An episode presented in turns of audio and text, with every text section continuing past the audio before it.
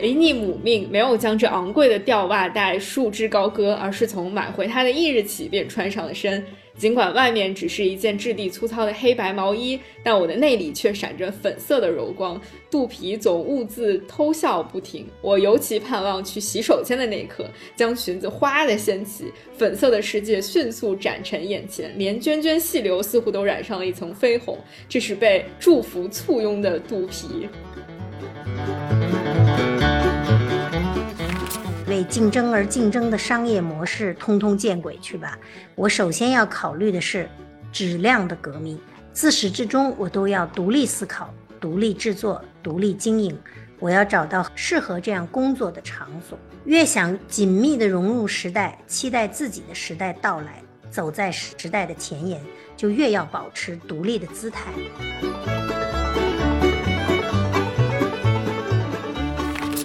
每当我遭遇那一些小小的抵触、小小的白眼或者情绪化的反对，都会格外真切地去体会到女性内衣当时陷入的这种业障究竟有多深。与其说是阻碍女性内衣发展的业障，倒不如说是这是女性自身的劣根与陋习。我逐渐意识到，以体系化的视角去识破它、整理它、归纳它。以此同时，创造并销售崭新形态的内衣方式，打破寄存陋习的出路。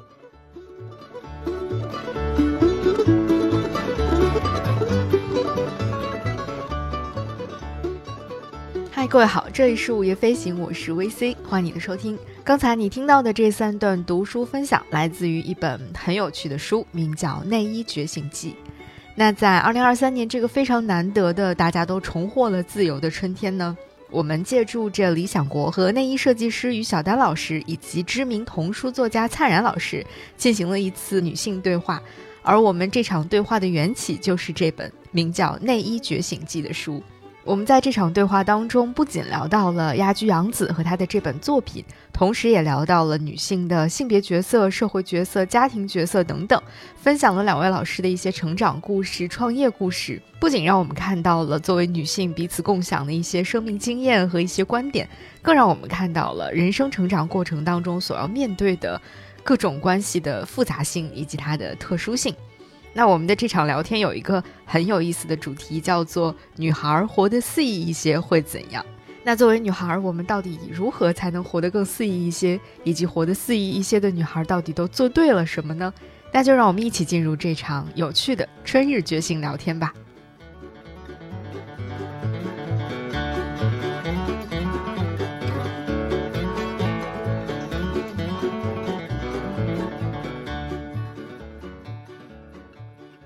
今天呢，我们的活动有一个非常有意思的主题，叫做“女孩活得肆意一些会怎样”。所以今天呢，我们也请来了两位非常活得很肆意，然后很啊有自己风格、很潇洒的女孩来参与我们今天的对谈活动。先跟大家做一个简单的介绍。首先，我们要跟大家介绍的是于小丹老师。然后，于小丹老师呢是一名内衣设计师，同时呢，她也是一个作家，也翻译过一些作品。比如说，他翻译过我们很多人都很熟悉的一本小说，叫《洛丽塔》。同时呢，于老师在去年的时候也出版了自己的一本非常有趣、非常好玩的书，叫做《内衣课》。然后不知道大家有没有读过？如果没有读过的话，可以去找来读一读。那于老师从二零一九年开始呢，就一直致力于在为乳腺癌术后的患者来设计呃这种专门的内衣。呃，之前呢也我也很有幸跟于老师见过几面，我们一起来聊过一次天儿，就很有意思。那先请于老师跟大家打个招呼吧。Hello，Hello，大家好，我是于小丹。今天请来了另外一位啊非常活得肆意的女孩，是灿然老师。灿然老师也是我们国内非常知名的一位童书作家，同时也是三五厨教育的创始人。灿然老师在十多年的时间里，一直致力于研究这个儿童个体和家庭的阅读。那请灿然老师跟大家打个招呼。啊，大家好，我是灿南。嗯，谢谢微西，谢谢小丹，我跟小丹也是很多年前认识的朋友。嗯，谢谢大家。嗯嗯，那今天我们就都是呃，因为各种机缘巧合认识的朋友坐在一起聊天了，特别开心。嗯，那今天呢，我们的这场聊天其实有一个非常呃特别的契机，就是我们今天要聊一本呃这个非常有意思的书，就是我想各位老师手里也都拿到了啊，是我们的这本叫做《内衣觉醒记》的书啊。那《内衣觉醒记》呢，它的作者的名字也很有意思，叫鸭居洋子。那我们在正式开始之前，先跟大家做一个简短的小介绍。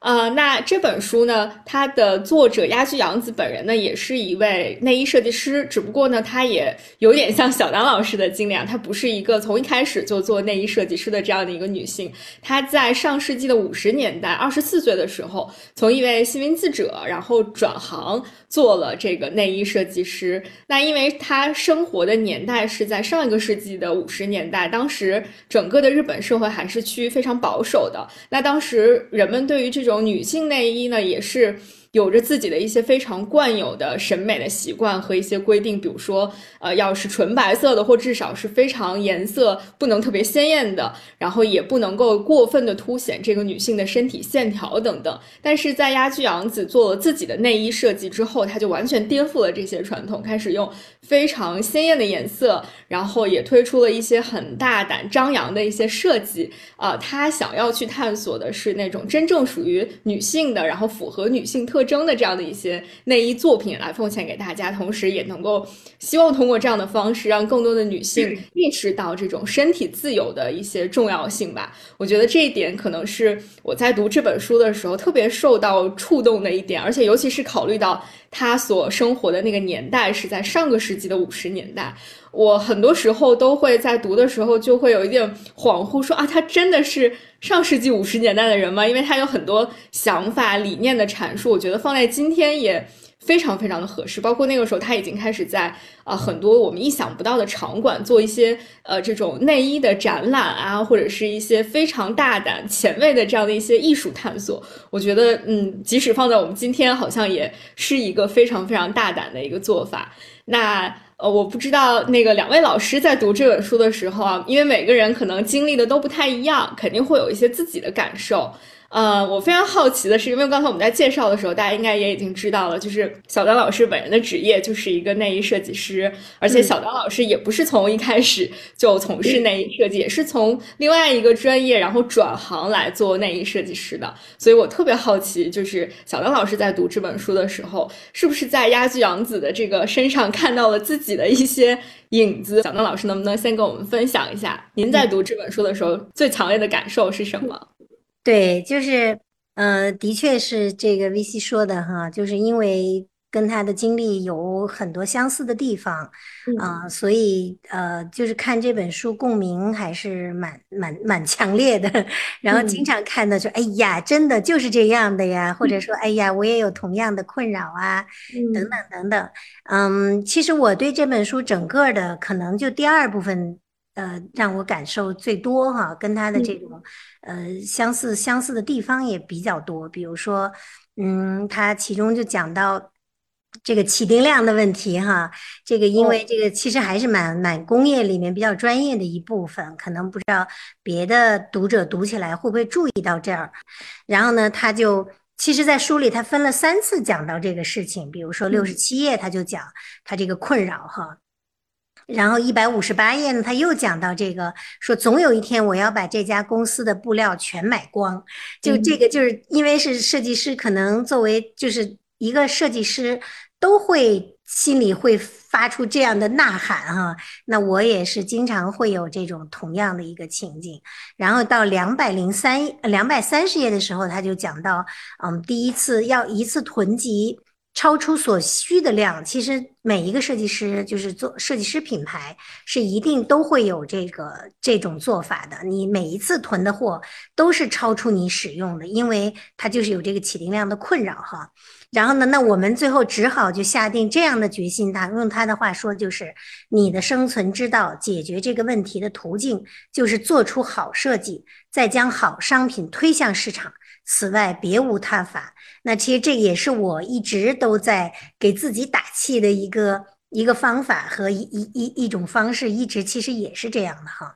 然后就是要相信自己，你作为设计师，你要你假如说你真的要做一个设计师品牌，那你就一定要有这样的自信，你就要相信你自己这个东西是能卖出去的，才能做，否则其实真的是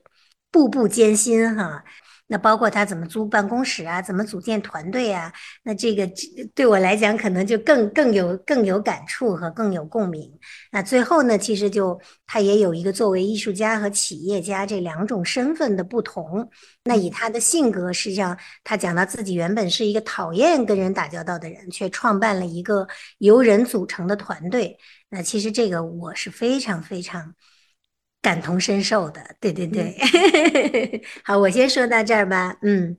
我作为一个普通读者，在读的过程中，我有一个印象很深刻的就是他给自己的这个工作室不停的找位置，特别是他中间，比如说在一个很逼仄的一个楼的一个很小的角落，然后来跟他谈生意的人都得坐到门外面去，那个我印象特别深刻。我就很好奇是您的这个工作室是不是也比如说 呃几次搬迁，然后每。次都印象有有那种让您觉得印象很深刻的工作室的地点或者是一些经历吗？其实我都还不如他呢，因为我做江好之后很长时间都是在我自己居住的这个地方办公的。对，其实是大家一起 share 的。然后，嗯，直到去年的年底十二月份，我才真的开始租了一间房子。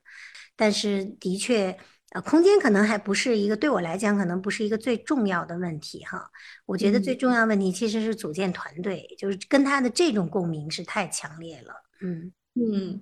嗯，那我们知道蔡然老师其实也是在经历了这样的一个过程，就包括于老师和这个包括杨子在这个书里面写到，比如租工作室啊，然后组建团队啊，可能自己以前是一个并没有跟这么多社会上不同层面的人打交道的人，然后你如果自己要做一个品牌，要做一个内容，一定是要跟不同的人开始尝试去打交道的。我不知道蔡然老师在读这个部分的时候，是不是也激起了很多过往的一些回忆。就我其实我还挺喜欢听小丹老师说的，因为我很好奇，就是作为 女性的这种内衣产品或女性产品的这种设计师，到底会经历什么？因为我想，仅仅是由呃《鸭居杨子》这样的一本书，其实还是满足不了我大量的好奇。但是呢，我我拿到这本书的时候，其实我一开始我是幻想了一下，就是这样的一个作者。他会怎样的去写这样的一本书？就好像是，呃，我也可以说我的一个联想啊，就是，呃，我把小丹老师，小丹老师不是有做了一个短视频，是在说他的这个为呃乳腺癌的患者去做内衣的这个过程，然后我就把它发给了我的，嗯我的一个朋友，他自己就是一个乳腺癌患患者。然后他第一个问题，他就跟我说，这个设计师是经历了什么？他会为我们设计产品，就他后后面的故事。然后，因为我其实我对小丹老师，我的呃的。我多年也是一个旁观者，所以其实我并不知道这些故事，所以我没有办法去填充这个空白。这本书就这个问题，我觉得，呃，下面我们也可以问一下小丹老师。那我看这本书的时候，我其实一开始我也是跟 V C 一样，我也是以一个女性的角度，我去幻想她会写什么。所以带着这样的幻想，我去看这本书的时候，其实我会有一点吃惊。因为我觉得，其实有一些东西他没有写，但那些东西一定存在。比如说，他去做这件事情的时候，呃，我会看到他经常会去推销，甚至去给一些小商小贩去推销。然后他做这件事情的时候，他得到了很多帮助，不仅是女性的帮助，他也得到了很多男性的帮助，以及说。他开展的时候，他也呃听到了很多的反馈，可是他没有写的是什么呢？没有写的是，比如说他在他的这个时代，就当时那个时代其实是刚刚发生战争之后，他一定是当时的物质是非常贫瘠的，但他又要做一件相对比较奢侈的事情，就哪怕自己在买第一件他的那个粉红色的内裤的时候，他当时我记得他是用了一千五百元去买。但这个钱其实是比较昂贵和奢侈的。那在这个过程之中，他一定经历了层层困难，不仅仅是商业上的困难，甚至上有性别上的困难。但这些事情其实他没有写。其所以我看这本书的时候，我看到最后，我今天下午为了这一场我们的这一场年麦，我还。我我我们我们的公司就在大海边，我就在大海边又把这本书看了一遍，然后我觉得其实我非常作为一个女性，仅仅作为一个普通的女性读者，我非常惊叹于她的勇气，就是有一些东西作为不仅是作为女性的创业者，甚至是一个女性，我们可以想象她这过程之中会有多么艰难，这种艰难可能不仅仅是跟她妈妈的矛盾，不仅仅是。呃，这种创业过程中的矛盾，可能还有呃理念推广广上面的，因为确实非常的创新。就是这件事情，我想小丹老师一定也会有感受。我们自己的产品也是非常的创新。那他进入市场的时候，他需要接受度的，以及性别上的这种，他第一次那么的袒露的去跟人讲述内衣这样的一件事情，他一定也遇到了大量的误解，甚至是。但这些东西他没有写在这样的一本书里，就是我们看到的是他的叙述困难，但是其实我们也看到了，就作为一个女性的无所畏惧，无所畏惧。而这一件事情其实是这本书最触动我的点。嗯，对，就对企业家的点，就企业组织者或者是设计产产品设计师的点，其实往后靠，反而是这种女性的这种无所畏畏惧的这一个点。让我觉得这本书它有了一个普适性。蔡澜老师在提到，就是您在读这本书的时候，可能因为您也就是类似于跟杨子有过类似的经历，就是自己从零可以开始去做一个自己的品牌，去创立一个可能此前没有人去做过的东西啊。然后您其实感受过很感受到了很多他在这本书里没有写出来那些背后的东西，这个可能是呃如果没有经历过类似这样的事情的人可能体会不到的。那刚才蔡然老师也提出了一个问题，就是，呃，小丹老师当时为什么会辞职转行来做这件事情，来特别是做这个非常小的一个细分的门类，去为这个乳腺癌患者去做内衣的设计。呃，而且刚才小丹老师在分享的时候也说过，说如果作为一个创作者，或者说作为一个设计者，你应该对自己的。嗯，设计出来的东西非常有信心，然后你你你要对它有信心，然后才能够把它去推广给更多的人。其实我当时就很好奇，说，呃，您怎么获得这样的一份信心？然后怎么样拥有了这份信心？然后就毅然决然说好，我要去做这件事情。就是您的这个转行的这个动机和这个嗯支持您一直能够走下去、克服各种各样困难的这个动力是什么呢？其实，呃，做江好哈，做术后术后内衣这件事儿，它的确是有背后是有契机的，而且是非常非常偶然的一些情况。因为我其实跟可能跟大多数人都一样，对乳腺癌其实不太了解之前，然后呃，身边有同学生病，但是不知道，因为大家都不谈这些事情哈，所以不太知道。但是呃。是正式开要开始做这件事儿，是因为有一个美国医生来找我。这个美国医生是在北京工作的，然后他呢是专门切除做乳腺手术，呃，乳腺切除的这个外科医生。所以他呢就觉得自己的患者，呃，做完手术之后没有衣服穿，他就很想给他们设计一款衣服。那最后让我坚持下来呢，实际上是因为我的朋友得了乳腺癌。嗯，就是在我正式要启动这件事儿的时候，他得了乳腺癌，我就觉得这好像冥冥当中好像是一种召唤吧，所以就开始做了这件事儿。然后，嗯，当然这个过程是非常非常嗯艰难的哈，就是其实也很多次都想放弃，比如说第一次。可能团队都不太想做的时候，我当时就想，我只要让我朋友穿上这事儿就可以圆满了，就算也有一个结局了。所以当时是这么一步一步。那我每一步其实都这样。那他穿上以后，他就觉得特别好，他就说你一定要做。那我们就开始，我就开始继续往下做，继续往下做。又有更多的人说，哎呀，真好，真好，你一定要往下做。那我就只好又呃，也不是只好，就是还是就那就往下做。然后就做到了现在，其实每一步都很艰难啊。然后，呃，你说这个自信，我其实一直也没觉得，嗯。然后，呃，但是你说从文字转到设计这一块儿，我这个好像冥冥当中还是觉得有有信心，我觉得我能做啊。嗯。所以这个就，嗯，但当然，这个信心也是因为我之前自己也做过，给自己做过衣服啊，或者给朋友织过很多毛衣啊，等等。嗯，我觉得我这种还是有一点点所谓的 sense 哈，就是这种感感觉还是在的。对，嗯。那那灿然老师呢？灿然老师是怎么想到说我要自己创立一个自己的品牌，然后来做这个儿童阅读啊，家长和这个孩子一起来读书啊这方面的一些呃事情的呢？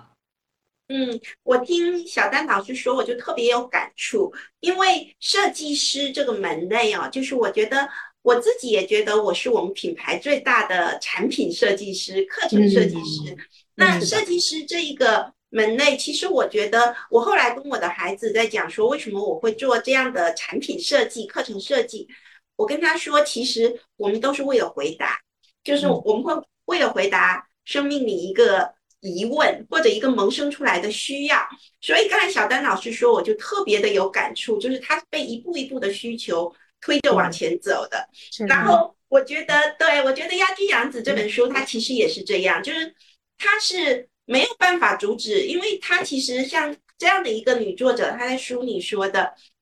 就一开始的时候，她爸爸是一个记者，所以她爸爸去世以后，她就她就呃理所当然的要去做记者。他书里说，如果他爸爸没有去世，他就是在他爸爸没死的时候，他应该是嫁人的。所以他后来其实他是呃顺顺应的命运就去做了记者，但他觉得他一直还是想回答他心里的需求。那个爱美的那个自己，所以他就成了一个内衣设计师。他觉得，呃，这些衣服都不够美，那么他就会去做很多的创新的改动。那我觉得，其实所谓的设计师，小小丹老师刚才说的，其实其实他就是为了回答回答一个这个世界上凭空而出的，但是没有被人呼应过的问题。呃，我们也是这样的，就是我们在谈阅读，但是大家知道吗？就是呃，我们其实一直在。对孩子们和家长做的是跨学科阅读，就是我们不是对应哪一个学科的。那这件事情其实一开始的时候是非常难的，所以小丹老师在说，一开始的时候每一步都想放弃。其实我们也是一样，就是 就是如果我们做，比如说提高你语文成绩的阅读，或者是说呃，它就可以让你的什么什么变得很好的这样的阅读，那么可能它一下子会有很大的就是。他不会到一个自限型，就把自己限制在那里，但他可能是，呃，我们觉得他可能是超前的，可能是，呃，对于我们来说，这个才是我们觉得能够去回答我们自己的存在和回答我们自己想要回答的世界的一个一个一个课题。所以我觉得，像小丹老师或者是鸭鸭居洋子，他在书里面写的，他一步一步的向前走。比如说，他一开始的时候，他要面对没有钱，他要去做一个展览。接下来是他没有完全的没有，就是呃，不停的在摆动，在量产和做自己的特色的东西上摆动。他要提着呃销售的东西去拜访客户。我看他里面写的，他每一次去拜访客户去销售，他都会大哭一场。那其实其实这样的过程，我觉得呃，我们都有。因为其实做设计这件事情，他他能够感受到，就像小丹老师刚才说的，就是，呃，你冥冥之中需要有个信号，你去回答他，它其实是一个非常非常个体的现象。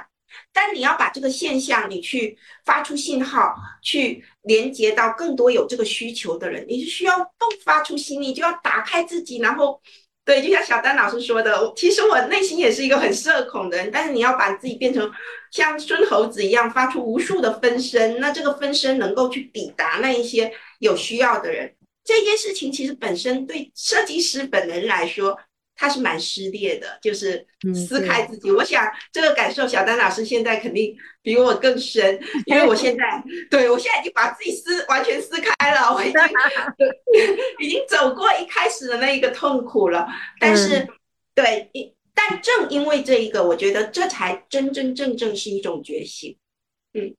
嗯，哦，我觉得蔡澜老师说的特别好，就是您的那个比喻，我不知道是不是因为跟您日常会跟很多不同年龄段的人阅读者去分享这个阅读的感受，就是特别的形象。您刚才提到两个词，我觉得特别好，一个是把自己撕开，就让把自己更打开的那种感觉。然后另外一方面就是您提到一个词叫回答，就是无论是我们回答一些具体的问题，还是回答一些更大的问题，可能比如说我们是谁，我们要做什么，我们的。使命感啊，我们的就是我们应该去做什么事情，就是都是我们要去追求一种追求一个回答，或者我们用自己的实际行动去回答一些人的疑问，也可能回答我们自己的一些疑惑。我觉得这两个词就是给我印象特别的深刻。嗯，然后刚才两位老师在分享的过程中，特别是蔡澜老师也说到说。呃，在这个杨子书写的这本书背后，有一些东西没有写到，比如说性别带给他的一些优势和带给他的一些挑战或者是阻碍。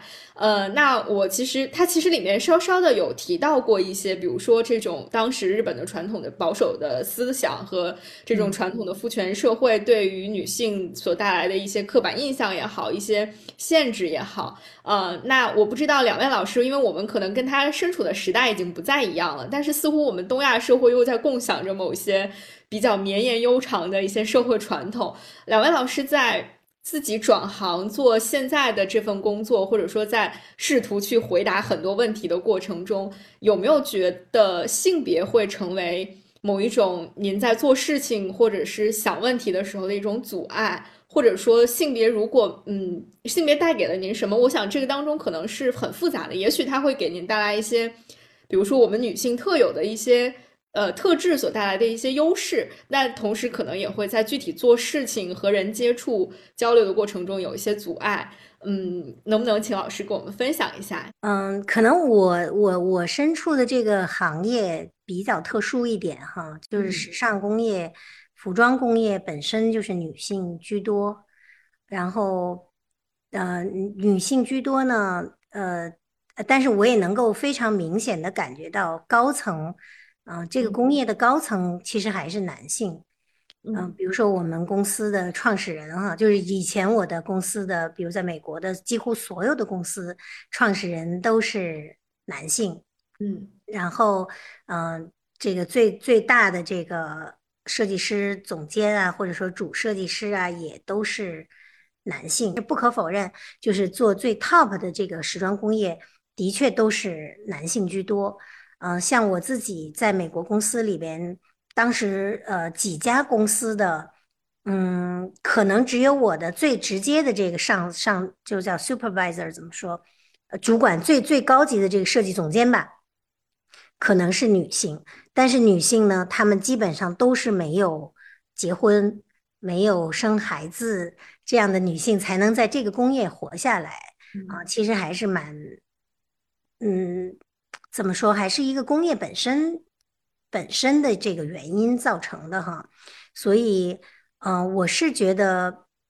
没有特别强的体会到呃障碍，但是我在我自己做这件事儿的时候呢，我的确时时都感受到，也会像鸭居杨子这样问，有的时候也会问自己，假如我是一个男性，我会做什么样的决定？嗯，因为呃，做设计这地方呢，我觉得不是那么。呃，那么明显说，呃，我作为一个性别的差异做出来东西会是有什么不同？但是作为一个管理者的时候，我会经常想这个问题，就是说，假如我是一个男性，我会做出什么样的决定？是不是就会？其实，鸭居杨子，我不知道你们有没有印象，在书里有一段，他也讲到了这个。反正就是我还是有点、有点呃，有点吃惊的。他的意思就是说，呃，假如说。男人都是这样了，那女人是不是？呃，假如说我连做饭都不会，那这个女人也太没用了。等等，呃，那她还有什么用处呢？所以我就觉得每个时代其实都是有它的局限哈。即使这个自由勇敢如鸭居杨子，他也会对女性的性别会做这样的判断，其实是时代的局限。我觉得，呃，那现在可能这样的局限会越来越少了，但是。也不能否认，就是我们男性和女性在思维方式上，在行为方式上的确是有很多很多的不同。我我其实一直都是感受到这一点的。嗯，我不知道灿然怎么样。嗯嗯，对，我觉得我完全能理解刚才小丹老师说的，就是其实作为一个企业的发起人、组织的发起人或者管理者，我们经常会觉得，就是我会感觉到女性的管理者会有天生的一层自省，或者说一种自发的。内疚感就是，如果我是一个男性，我会不会做得更好？这个是作为一个组织的发起人或者管理者的一个，呃，一个女性的一个非常重要的问题，就是横亘在我们心里的一个问题，就是呃，这种自省的意思。这是第一个。第二个是，我觉得，嗯，其实我做教育行业行业啊，就做教育这个行业。大家听起来就会觉得，哎，女性应该是最安全的，因为教育行业里面什么最多呢？肯定是女性最多。但是我们也会发现哦，就是教育行业它太要求女性要正确了。什么是正确呢？比如说，好，嗯，听起来好像我是一个专家啊，无无论是阅读专家，或者是教育专家，或者是。呃，好吧，一个童书的，呃，就是这种亲子育儿书的畅销书的作者。那么，呃，所所谓的正确，就是经常会有一点是，那你的孩子是什么样的？你孩子一定是一个优秀的标杆吧？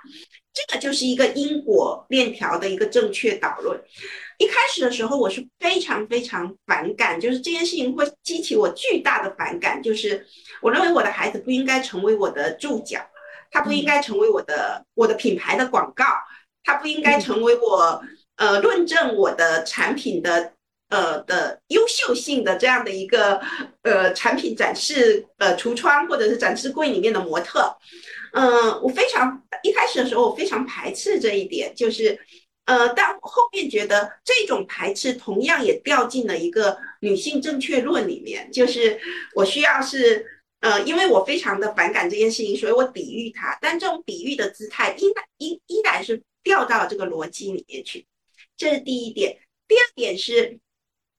他们总是就是所有的人，包括我自己，都会认为说，呃，这样的人他应该是一个家庭非常顺利的，呃，孩子非常的优秀的，呃，只有这样的人他才能够来讲教育。那呃，其实。我经常就是我经常会在呃我自己的对书里面呃或者是讲座当中我去分享，比如说其实我们的家庭并不是一帆风顺的，嗯，相反就是我的家庭遇到了很多事情，比如说我的父亲呃他得了一场大病，那呃像我现在就我现在都在跟这边跟大家讲话，但是呃我去年刚刚去年年底刚刚出了一场车祸，就我的腿是打着。巨大的钢筋的，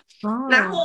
对是，所以这些事情呢，其实对于我来说，我觉得呃，为什么我会去讲这一些呢？就是依然是落在这一本书。其实这本书里面，嗯，我觉得杨子呃写了一个非常好的点是，他其实不仅讲了他的事业的蓬勃，他讲了事业蓬勃之后，他作为一个女性，她面对着。他的作，呃，他的结尾甚至写到了他的妈妈、他小狗的离世。其实这东西反而让我们觉得，这是一个对，这是一个真正的非常正常的，但是又越挫越勇、永不言败的一个真实的女性，就发生在我们身边的女性，她才应该是这个样子。所以我觉得这是对，就是当我在听小丹老师在说和在听微信提问、在看这本书的时候。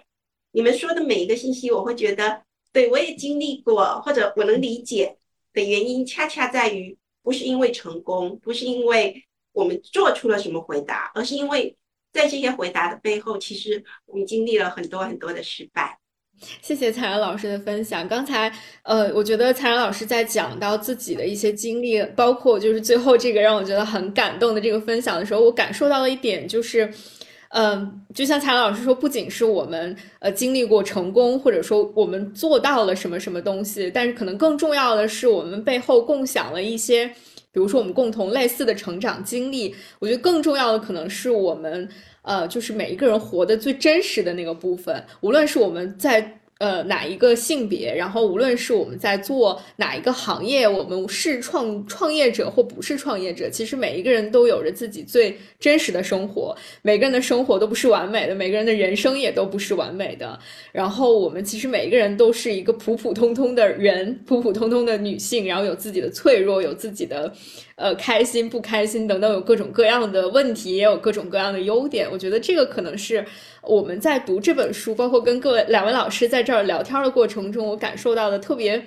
嗯，应该说是特别温暖的一点，就是我觉得这个是。也许是我们某种女性特质，就是大家能够非常敏锐的捕捉到我们之间的某种情感上的共通，我觉得特别好。这本书里面，其实因为杨子她所从事的这个职业的一个有一点特殊性啊，就是这个作为内衣设计，因为我们也都知道，内衣其实是跟人的身体最亲密的一层，这个就像杨子在书里也写，它好像就像最贴近人皮肤的一层，呃，那个薄薄的布料一样，它呃。很多时候是离我们的这个身体最近的部分。呃，我们无论是在选择自己的内衣，还是他在设计内衣。包括我们在穿着内衣的过程中，其实，嗯，某种程度上说，可以说我们是在处理着自己和我们身体之间的关系，在处理我们和身体之间的距离。所以我特别想跟两位老师，就是来讨论一下关于，呃，内衣的选择以及我们跟自己的身体的距离到底有多远，或者说到底有多近的这个问题。因为在这个里面，其实杨子很多次的提到了。呃，他在设计内衣的时候，一定会想到说过去的内是什么样子的。然后在设计内衣的时候，我们要关注的是身体的哪一些部分，或者说身体部哪一些部分的尺寸。那可能过去我们会很粗暴的给自己下一些定义，比如说我们要身高是什么样的才是好的，才是合适的。呃，腿型应该要是什么样，我们的肚子有没有赘肉，我们的乳房大小应该是什么什么样子。但是，好像我们。经常会在看待自己的身体的时候，往往也会被这样的一些可能码数来来判定我们的身体，反而不会注意到说，哦，我自己真实的身体是什么样子的。可能就会说，哎，我是一个 S 码的身体，或我是一个 M 码的身体，或有的人就说，哎，我是一个大码女性，就是会用这样的一个外在给我们制定的尺寸的标准来衡量自己的身体。我觉得有的时候我们跟自己的身体好像虽然每天相处在一起，但距离可能是很遥远的。所以，呃，有一个问题，我想先问一下小丹老师，因为小丹老师在做这个给啊乳腺癌术后患者内衣之前，是也曾经有过在秀场做这个内衣设计师的这个经历。我想，小张老师当时，我记得好像我们分享过，比如您在秀场的时候，曾经见到过那种非常完美的身材，然后也会给呃那样的模特去设计那样的内衣。那后来。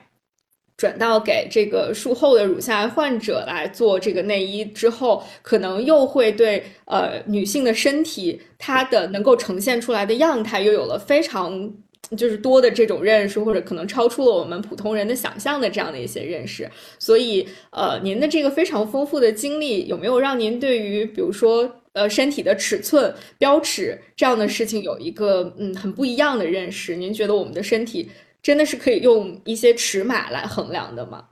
呃，尺码其实只是一个一个一个工具哈，就是来你只是用它来判断你应该穿什么样的、什么多大多小的一个衣服。嗯，我觉得，我觉得美好的身体，呃，比如说我之前做做设计，呃呃，我们用的模特都是非常理想的、标准的。是，实际上在现实社会、现实层面上，可能很少有这样的身体，因为即使是模特，他为了要当这个内衣模特，他也要做一些，比如说他们的胸，可能他的腰围尺码是合适的，臀围是合适的，但是胸围并不合适，并不是做内衣设计师的这个标准尺码，他要把自己变成一个标准尺码的，他会做一些整形啊，会做一些。呃，改变吧，呃，通过其他的手段来做一些改变，才能变成一个标准的一个身材。就是你要变成一个符合职业需要的这么一个身材。嗯嗯呃，但是另一方面，那肯定也是因为这样的尺码太少见了啊。你看 V V 呃 V S 这种 T 台维密的这种秀哈，这些模特并不是这些标准的身材，并不一定是标准的身材啊，但是。如果你走到秀场上的时候是需要设计师根据你的身材来做符合你穿的这个尺码的。你像我们自己在学校里毕业的时候，做毕业秀的时候，我我的那个分配给我的那个模特是超级超级瘦的，就是现实生活里几乎是没有这样的这样的人的这个尺码，所以我要按照他的那个尺码来做我的毕业设计。现在我的这个毕业设计只能放在家里，因为没有人能穿，就是他的这个尺码是完全没有人能穿的。所以呢，嗯，我觉得不存在一个。呃，尺码就能衡量的一个一个标准身材，嗯，而是我们怎么来看待我们自己的身体，和我们怎么样，呃，通过身体给我们自己反馈。比如说我在镜子里，鸭子杨子也说他在镜子里看到的自己，他觉得很美，他并不一定是标准的，并不一定是理想的，很完全符合这种世俗。印象当中的这种身材，但是他仍然觉得很美。比如说，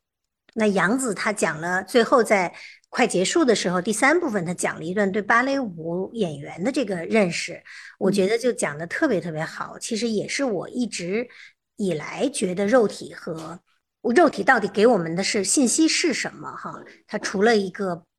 标准之外，它是给到底给了我们什么，让我们觉得我对这个肉体满意，我对这个身体满意。嗯，那其实我觉得杨子说的很对。他说：“啊，我是为了将无形的精神换作有形的肉身，以此来确认精神的存在。”其实芭蕾舞演员的身体，如果我们真的看到他们的身体的话，一定会知道他们并不是世俗意义上的那种美，对吧？他们各种畸形，各种各样的变变变，就是。很难看，甚至有的人说他们那个脚趾长得都有一点点丑了。甚至如果单拿出来的话，如果我们不知道他是芭蕾舞演员的话，但是我们为什么这么膜拜他的身体？因为他们的身体是精神的体现，嗯，因为他表现出来就是超级的自律、超人般的这种训练的结果哈。那这种其实我觉得。我们看到的肉体是因为它是精神的了，所以我们才觉得我们会崇拜它。那其实我最近还看了一个，呃，昨天啊，昨天看了一个韩剧，就是《黑暗荣耀》，我不知道你们看了没有？二二超级好看，比一还好看。其实你看一的时候，他很少暴露他的身体。因为他那些伤疤，但是二的他已经有很多次在露出他的伤疤了。我们并不觉得那个伤，我不知道你们俩的感受哈。我是觉得我并不觉得他很他不丑，因为我们的注意力都在了他都在他的那个肩胛骨上了。他长了一副太漂亮的肩胛骨了，所以这个肩胛骨是什么呢？我觉得就是他的挺拔有力。自律，你看看可以知道宋慧乔不知道练了多少这种这种身材训练，才会有这样的身材，对吧？那还有，呃，昨天杨紫琼也拿了这个奥斯卡女演员奖哈。之前她其实几次在呃以之前的，比如说金金像奖啊，金呃不是金像奖，金球奖，还在演员工会演员什么什么。拿了好多奖，那每次我都看到他的这个获奖的时候，上面都是弹幕，哇，什么什么，他的身材太超，就是太惊人了，太迷人了。那迷人是什么？其实他都六十多岁了，你说他完美吗？一定不是完美的了，但是他就表现出来了他这种常年的这种没有放弃对自己的身材的这种训练，嗯，他就是让我们觉得，嗯。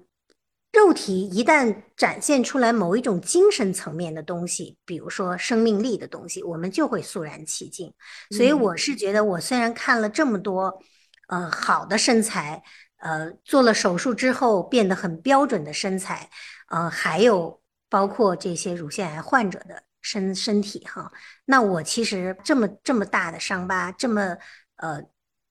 在我们难以想象的一些伤疤的一些状况。我就是觉得，因为他们是有生命力在里头的，他们希望活得更好，然后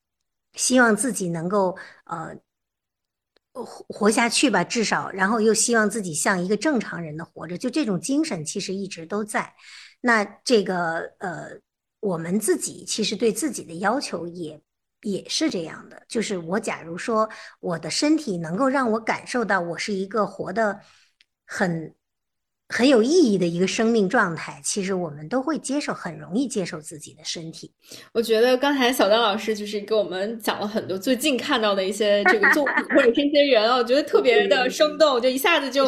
get 到了这个点。然后另外就是呃，就是小丹老师在说这个就是身体呈现出来的那种精神状态是特别迷人的时候，我就。特呃，就是一下子就想起来，我有一次其实是很有幸围观过，就是小丹老师给这个术后的这些患者们去调试那个内衣的那个现场的状况的。我我觉得我当时是特别受到一些就是打动和冲击的，就是因为我首我我能够特别明显的感受到，当他们走进来还没有试穿您给他们设计的就是搭配的这个内衣的时候，其实他们是有一点。不太好意思，或者说对自己的身材有一些不自信，有一些各种各样的担忧在的。但是当就是他们穿上了您设计的这个内衣，因为就是小丹老师的内衣不是那种就是按照。标准的说，哎，就是 S 码你就穿这样，M 码就穿那样，它是会根据不同人的这个需求，然后去调整它的，比如填充物的多少，然后大小，然后让每一个人他穿的这种内衣其实都会完全的符合自己的那个身体需求的。所以我能感受到，当一个人穿上了完全符合他自己的身体特点的那个内衣之后。就是整个人一下子就开心了，然后就来的时候是有一点呃不太就是精神状态不太好，但是穿上那个之后照一照镜子，然后尤其是呃出去之后，所有人都说哎呀好好好好看好合适，然后他们那个精神状态完全就不一样了，那个是特别特别打动我的，然后我也感受到说啊原来一个人就是当他跟自己的身体能够。很好的相处的时候，他整个人的那个精神状态都会特别特别的不同。就是内衣的内衣的意义吧，我觉得它其实就是你身体的一部分。嗯嗯，对，就是我们拥抱自己、拥抱自己的身体的时候，是的，大家都会感受到特别好的那种感觉。是的，是的，我知道蔡然老师一直在做，就是儿童的这个教育和这个相关的一些，嗯，就是阅读啊、培训啊什么的。嗯，其实我们这些年好像也能够感受得到，大家对于小朋友在教育的时候有一个很重要的点，就是比如说我们要告诉小朋友如何好好的保护自己，如何好好的爱护自己。我记得我曾经就是旁听过一节，就是给给小朋友做这个性教育的课上，然后他们就会让小朋友去拥抱自己的身体，然后说我们。要跟自己的身体和呃，就是做好朋友什么的。我当时觉得还挺感动的，因为我们这么大的成年人，好像也没有有，就是很多时候没有说好好拥抱自己的身体这样的一个体验。那我就很好奇，就是您在开展这个相关的儿童的教育的过程中，怎么样能够让我们的孩子们更好的去爱护自己的身体，保护自己的身体？呃，其实我觉得很重要的一点啊，就是。在性性别教育或者身体教育或者性教育之前，呃，先前之前的一步，它的底层逻辑应该是，呃，接纳自己，就是接纳，无论是接纳自己的情绪，接纳自己的身体，或者是接纳自己所有的优缺、优点和缺点，其实这一个都是非常非常重要的。就是，嗯，我觉得对于孩子来说，在我们的系统之内，我们有一个说法，就是第一是要。接纳自己，要理解自己，知道我是谁，然后要和他人的，就是和他人的这种相相处的尺度、合作的方式以及坚持自我，然后怎么样进入世界，就是用怎样的方式去进入世界，怎么样的方式去引导世界的创新。其实这个是对于孩子来说的三重专注力，所以我们要讲说。嗯，在这个角度上，他们要怎么做性教育，或者身体教育，或者性别教育？其实先于他的是我和自己的相处方式，我怎么接触自己，以及生命教育。这个其实如果没有这个做底打底作为他的底层逻辑，我们要去谈说，呃，我和呃我怎样去把自己设立界限，然后不要让人触摸我呃身体之下的内衣。呃，和内衣和内裤笼罩的部分是不能够让人触碰的。这些它其实就是一个，呃，只是一个训诫。如果没有那个底层逻辑，是我爱自己，我接纳自己，然后，呃，我的生命是可贵的。这件事情没有在这里做底的话，其实我们如果要单单独的去谈性别教育、性教育，其实，呃，孩子不是那么好理解，或者说他只会认为说那就是不要。那就是和他人之间产生一个有距离感的接触。那其实我们归根到底要说的依然是怎样去接纳和爱自己。所以我依然是回到刚才我们说的那个点啊，就是小丹老师在说的和维西你刚才在说的那一个，就是呃嗯，这也是这本书里面非常打动我的一个部分，就是身体它的肉体和精神它是怎样对话的。我们应该，其实我们很重要的一点是，不仅仅是要让孩子知道说性别里面防范意识的不要，性别安全当中的不要，我们依然是要让他看到什么是要，什么是身体和精神的对话。嗯，小丹老师刚才在说这个，微信你在说这个的时候，我就想起一个最近一个非常小的对话，但这个对话其实对我和我自己的孩子，我后来把它写出来了啊，就包括是对其他的孩子，我觉得。嗯，都有一个非常好的，嗯，好的那启迪吧，或者说我们在这当中，我们互相之间都形成了一个很好的良性的思考，是怎么回事呢？就我再回到我之前的话，就是，呃，我在去年十月的时候，呃，发生了一起车祸，是在过斑马线的时候就被一辆车撞飞了。那我现在的。呃，右腿上面打着很多的一个非常大的支架，就铁支架就嵌在肉里面了。然后还打着呢吗？现在啊？对对对对对，就是如果把之前我刚才坐轮椅到这里来的，就我已经被钉了半年，就是我半年下半身是基本上只有左腿能够跳，然后完全是呃，就我不能够行走，然后呃，非常的就对，就是。呃，就享受了这个过程，然后，呃，我的这这个腿上不仅打了钢架，之前还打打了很多钢钉，然后在呃恢复的过程中，我的钢钉就一个一个被拔掉了。那当然呢，整个腿上面就有很多的伤痕，然后，呃，在这个过程，也正是因为我把这个过程呃分享出来，所以有很多有身体呃。残缺的，或者是有身体问题的人，就会跟我进行一个很深度的沟通，所以才会有发生后来的事情。就是，呃，我有一个朋友，呃，其实我跟他从来没有见过面，他就跟我说，其实我也在经历这个痛苦，就是他也在经，他刚刚进行了乳腺癌的切除手术，所以才有后来我把小丹老师的产品推荐给他。那在这个过程之中呢，就。其实我也在进行这种身体的对话。我还记得前一段时间，因为我每天都要自己用碘伏消毒那些伤口，就边吸着气边消毒。然后有一天，我的孩子他就跟我说：“他说，呃，你会担心大家不喜欢你吗？”然后我就问他说：“为什么呢？”他说：“因为现在。”有一些人，因为他推他经常推着我的轮椅出去，然后确实有一些人看到这样的身体，他是会脸上就显露出他的不悦，就确实是让人觉得挺恐怖的，就是他的不悦，或者是他的觉得嗯冲击力很大。有人看到他就会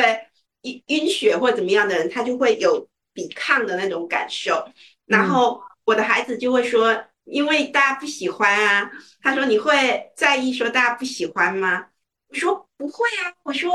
真正喜欢的人他会非常的喜欢，因为这是我的勋章啊。我说哇，我好了不起哦，四十几岁的时候我突然间有身体有了勋章，然后我说喜欢的人呢，他会因为呃，因为我是笑着的，所以他会觉得哇，这个受伤的人很了不起，然后。所以我能够理解，呃，杨子在这本书里面，就是《内衣觉醒记》里面说的，也是正是小丹老师觉得很好的那一段，就是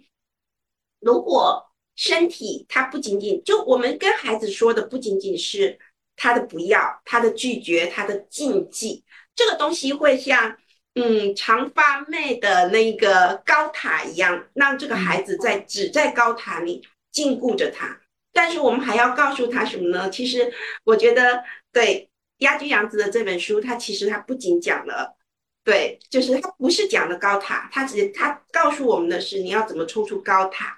然后你怎么去展示，你怎么把这一个你并不标准，但是嗯始终在跟你的精神息息相关的，充满你生命感受的，充满你生命语言的身体，能够用怎样的方式？他的思考用怎样的方式去呈现出来？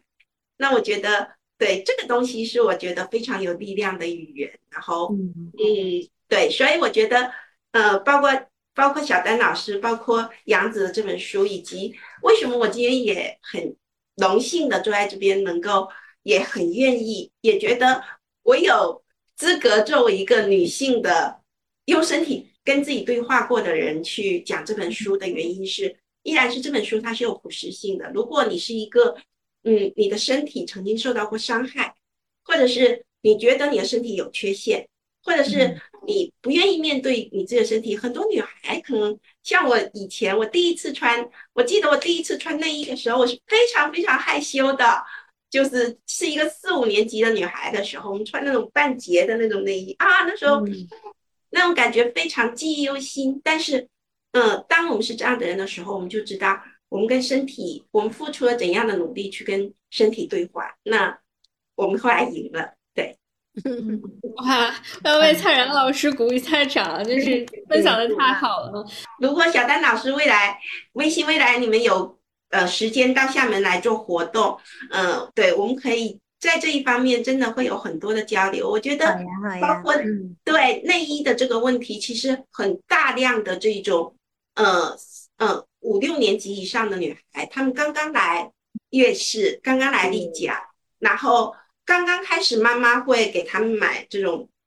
小呃女童内衣。那个时候，她们其实很需要这种敞开式的对话。这种对话不是告诉她们不要，而是为她们解禁。我还记得我刚刚，嗯，对，第一次来月事之后，然后穿上半截内衣，然后我妈妈就开始告诉我一件事。她告诉我的是强奸是怎么回事。嗯，然后。我充我整个青春期充满了对男性和女性的恐惧，因为我妈就跟我说一件事，说太疼了会流血。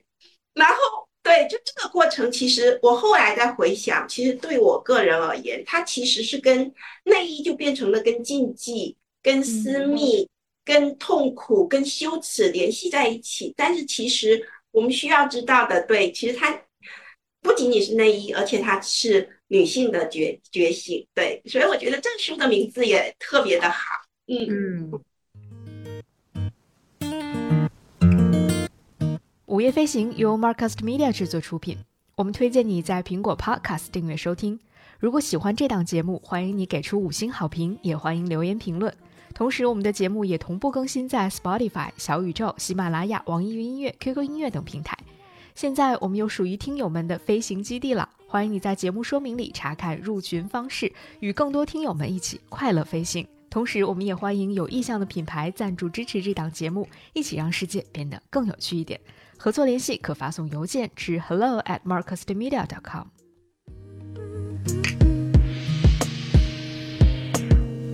刚才蔡然老师说到那个就是内衣，其实我们从不同的角度去理解它的时候，它表呈现出来的意义就是完全不同的。如果我们是以一个开放的姿态去，它可能是对我们呃身体的一种展现、一种呵护、一种一一种保护。那可能从另外，如果我们从另外一个以一种比较恐怖的或者犯罪视角去去看，它可能就是某种呃禁锢，或者说是某一种像。铜墙铁壁那样的一个存在，然后我也想到，就是小张老师在那一课里面也写到过，就是比如说女性内衣在最初的时候，其实很多时候是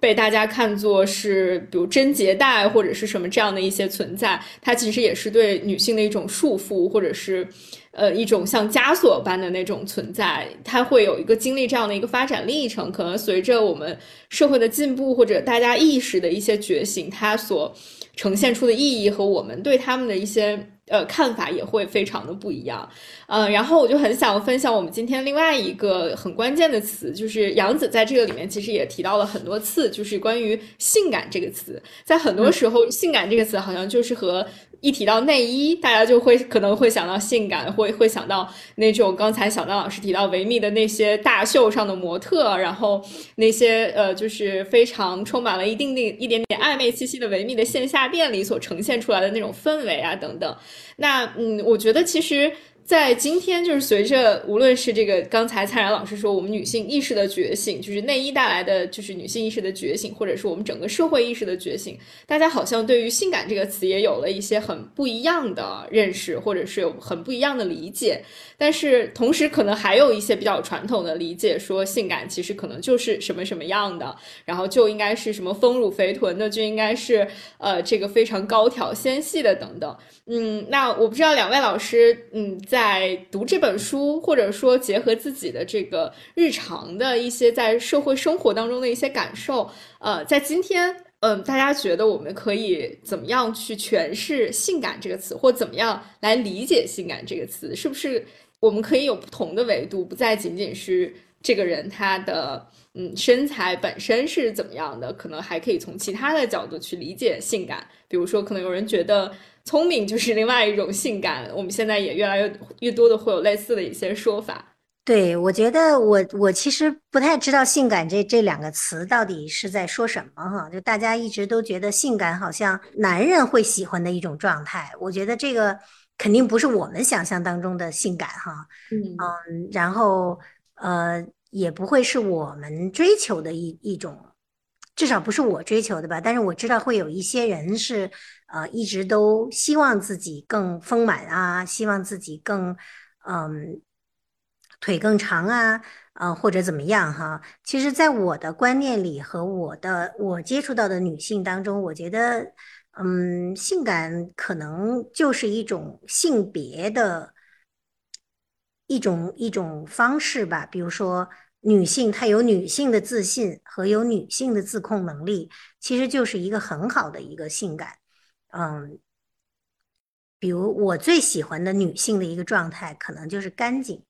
呃，聪明当然也是智慧，这种东西就不用说了哈。就是凡是能够能够就非常女性的这种呃自信力和她的存在，我觉得都是一种很强的一种性别存在感。嗯。我其实更愿意把性感定义为性别存在感，而不是，我都其实不太知道性感这这两个词这两个字的意义到底是什么哈。嗯嗯，所以您也会很就是很少会使用或者是跟别人，我从对很少从来不说性感，即使我们在说内衣穿着上，呃，内衣的标准上或者内衣的这个。这个设计好设计还是坏不好的设计，我也从来不用这两个字。嗯，其实我还是觉得好看的东西就是好看，它不是性感，性感不能等同于好看，或者说不等同于好看，它跟没有关系，我觉得是没有关系的。嗯，那蔡然老师对这个词有什么自己的理解吗？嗯，对我刚才其实我对于我在看。呃，不是给我们一个小提纲啊！我在看的时候，我也一直在想，我想知道一个内衣设计师对“性感”的这个词的定义是什么？因为我觉得，就是每一个行业可能都有它的一个对于产品定义的关键词啊，就是我们把它称之为销售话术，就是这个话术会应该怎么说？我一直觉得性感应该是内衣的一个非常重要的销售话术，所以小丹老师说他从来不使用这个的时候，我觉得。对，第一，我觉得其实还蛮意外的。第二，我觉得，嗯，对，挺肃然起敬的。因为其实，呃，这可能是一个约定俗成的东西。比如说，像我们的我们的这种教育产品，那对于家长来说，你能刺激他的是什么呢？刺激他的肯定是孩子读了之后，他会学习。类似有几个非常关键词，比如说学习成绩提高。或者是能力的提升，或者是什么，就我们大家都约定俗成的知道这一些是对，这些是话术，就是是销售的关键词。所以我一听说，对于小丹老师来说，性感不是一个 内衣销售的关键词，我觉得对，激发起了我对于小丹老师 内衣产品巨大的好奇。是，就是其实。的确，对于这种打破观念的东西是，嗯，确实是让人有时候会非常吃惊的，非常惊愕的。那我来说一说，其实我的第一个感受跟小丹老师是一样的，就是我现在不知道怎么去定义性感了。就比如说以前的我，我会知道，比如说我觉得我是一个挺讨男孩子、男人喜欢的女性，然后我可能就会约略把我自己跟性感这个词带等号。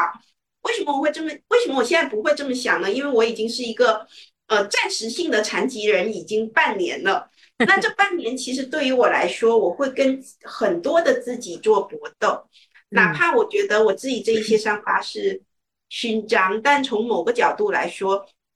的确你要跟人的很多第一反应做做搏斗。比如我觉得我现在是好看的，是美的。但是你看到别人非常惊愕的或者非常同情的看着你的时候，你会觉得哦，原来我在别人眼睛眼中是一个值得同情的，然后是一个比较奇特的，或者介于无法言说的这种身体状态。嗯，我还记得，对，就是呃，对于我来说，其实这是需要我去适应，而且我会像小丹老师一样，我会觉得说，嗯，我没有办法。来说明说，我不知道这个词现在代表什么意思。但是如果说去看杨子的这本书，它里面我觉得它确实给我呈现了一个非常性感的女人的形象。那她的性感来源于何处呢？我觉得应该是对美和怎么去表达美、呈现美的这种孜孜不倦的这种学习和这种努力。这个东西是非常，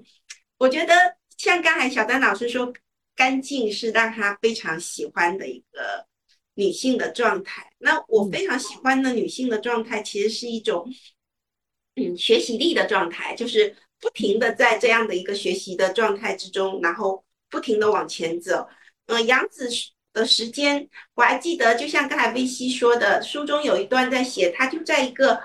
呃一平的房子里，那就大概是六平方的这么大的一个一个。五到六平方这么大的一个小房间，特别小的房间，他的工作室里，他就白天设计内衣，晚上写他对于内衣的一些看法、一些文稿。我觉得这个这个状态可能非常像小丹老师的状态，然后就就这样每天都进行发奋的忘我的工作。我觉得其实在这个方面，它其实就是一种一种性感的表达，以及它里面写的就是。有大量的，无论是男性或者女性，一直在帮助他。我觉得这其实就是他生命力发射出去，然后得到回应的一种表现。那我觉得这个东西它其实就是性感。那如果从这个角度来说，我是一个的的确确是一个至今还非常性感的人。嗯，我我觉得刚才两位老师说到，我发现了一个，就是大家的那个呃职业背景或者说个人的偏好，的确会影响大家对于“性感”这个词的理解。像做教育行业的灿然老师，就会把这种学习力。看的特别的重要，我觉得这个是一个可能去衡量一个人的那种精神状态的一个非常重要的一个指标。然后我觉得可能，嗯，我我在读杨子的这些呃这本书，他的文字之间，呃，就是给我的感觉就是他确实非常的性感，而他的这种性感可能更多来自于他那种非常自由、非常洒脱、非常。对外就是就是像蔡老师说撕开自己的那个状态，我觉得哇，这个真的是一个非常性感而且很有力量的那种性感的状态，而不是一种可能我们传统意义上或者在这个过去的规训里面觉得呃像摆在橱窗里的一个很性感的模特那样的一种性感，它是一种很有力量的感觉，就是也也很符合这本书的这个标题叫这个内衣觉醒记嘛，就是那种觉醒的感觉，我觉得是。非常非常性感的。那其实提到这种意识的觉醒，我觉 得，呃，可能我们现在所身处的这个时代，可能是有史以来女性意识觉醒最蓬勃的一个一个比较长的一个时间段了。在这个里面，我们。呃，无论是看到国内还是国外，可能是现在或者是十年、二十年，甚至三四十年前，这个女性的意识是在不断的累积、不断的觉醒的这个过程。然后随着这个女性意识的觉醒，可能大家的在生活的方方面面都会有一些体现。比如说像杨子，就是不停的在写通过内衣去获得的一些自由也好，获得的一些觉醒。他就呃曾经说过，他说内衣和设计就像是自己的一把武器一样，然后去去劈开什么。呃过去的一些桎梏，是他展现自己的一个窗口。呃，那就包括我们的封这本书的封面上也有说，这个内衣的觉醒其实就是女性身体的一种自由的觉醒嘛。呃，那我就是很好奇，小当老师因为现在就是在面向我们当下生活的这个女性群体在设计内衣，呃，您有没有觉得就是随着时代的变化，女性消费者她们的意识的一些变化，她们对于内衣的一些需求是有是不是也在发生一些变化？大家对于一个女性应该选择什么样的内衣，或者喜欢什么样的内衣，她关注的角度是不是和以前不太一样了？嗯，对，其实内衣你要是从去呃上个世纪二三十年代开始哈，西式内衣，也就是说所谓的文胸哈，开始慢慢的成型出现，从胸衣分离出来，变成文胸加底裤，从那个时候到现在呢。它的确好像每个时代都有每个时代不同的样子，不同的风格，嗯，不同的功能，甚至哈。但是我觉得它一直，它其实它这整个发展过程的确都是在，呃，希望身体能够获得更多的自由，希望内衣可以满足我们更多的这种，呃，身体的需求，在朝着这个方向在发展。所以，呃。理就是最基层的这个基本的这个理念其实没有变啊，一直都是在这个，只不过我们有的时候会表现方式会不同，比如说，呃，我们突然之间要穿这种带钢圈的，呃，甚至是叫所谓的 Wonder Bra 哈，就是这种奇迹文胸，要把你托得很高，然后让你很这个波涛汹涌的样子，包括维密这个大秀。整个做出来的这个样子，就是让我们，呃，更容易被男性关注到，嗯，更容易吸引他们的目光，等等等等。但是我觉得一直它的基调其实是没有变的，一直都是在朝向怎么让我们自己更舒服，怎么让我们自己更自在这条这个方向在发展哈。那今今天呢，可能这种呃理念就会更强烈，就是我们完全可以不考虑。呃，男性怎么想？我们穿什么样的内衣？而是越来越多的呃内衣工作者哈都在呼吁，要我们自己感受到自在和舒服，因为因为内衣说到底它是穿在我们自己身上的哈，你舒服不舒服，啊自在不自在，都是我们个人的感受。那所以其实今天呢。呃，也的确有了更多更多的这种让你更舒服和更自在的这种选择。比如说，你可以穿无尺码的内衣，如果你觉得你很自在；但是，呃，你也可以穿钢圈文胸。我是这么认为哈，因为你的确觉得钢圈文胸就是让你舒服，让你感受到很自在。那也有的人觉得他可以不穿文胸，像我们。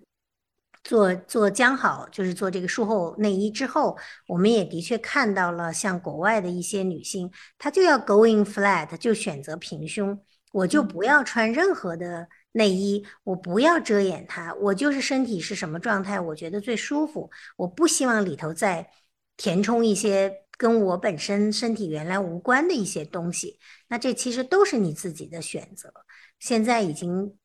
面对这样的选择，我觉得大家不会再非议，那这个是最大的进步，就是我们给你这样的空间，允许你来纯粹是从自己的这个立场、自己的感受出发，选择我们穿什么样的内衣哈。